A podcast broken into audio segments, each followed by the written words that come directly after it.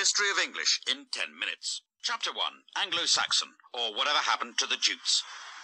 The English language begins with the phrase, up yours, Caesar, as the Romans leave Britain, and a lot of Germanic tribes start flooding in. Tribes such as the Angles and the Saxons, who together gave us the term Anglo-Saxon, and the Jutes, who didn't. The Romans left some very straight roads behind, but not much of their Latin language. The Anglo-Saxon vocab was much more useful, as it was mainly words for simple, everyday things like house, woman, loaf, and werewolf. Four of our days of the week were named in honour of Anglo-Saxon gods. They didn't bother with Saturday, Sunday, and Monday, as they'd all gone off for a long weekend. While they were away, Christian missionaries stole in, bringing with them leaflets about jumble sales and more Latin.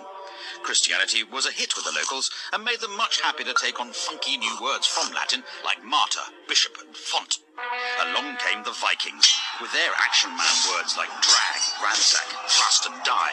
They may have raped and pillaged, but they were also into give and take, two of around 2,000 words they gave English as well as the phrase, watch out for that man with the enormous axe.